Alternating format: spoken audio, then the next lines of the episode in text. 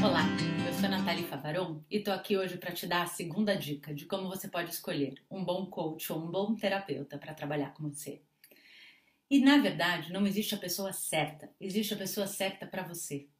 Eu falei na primeira dica que é fundamental que você conheça a formação dessa pessoa, com quem ela estudou ou sobre o que ela estudou.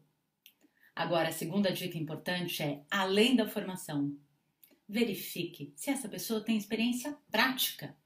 Porque às vezes não basta que nós saibamos a técnica, mas sim que nós tenhamos experiência em realizar atendimentos, em estar presente com outro ser humano.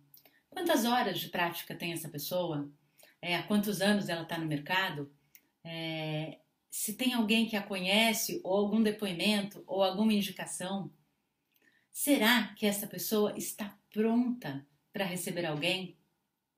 E ela, e ela já fez o próprio caminho, ou seja, ela vive aquilo que ela pratica, ela realmente é congruente com aquilo que ela prega?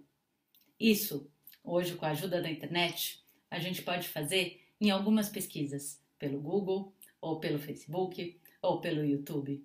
Eu tenho certeza que você pode perguntar para os seus amigos, para os seus conhecidos, quem é aquela pessoa.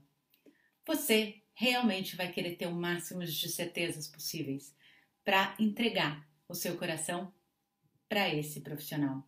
Portanto, não perca que no próximo vídeo eu vou dar a terceira dica, para mim, a mais importante, para que você escolha um bom coach ou um bom terapeuta para te acompanhar.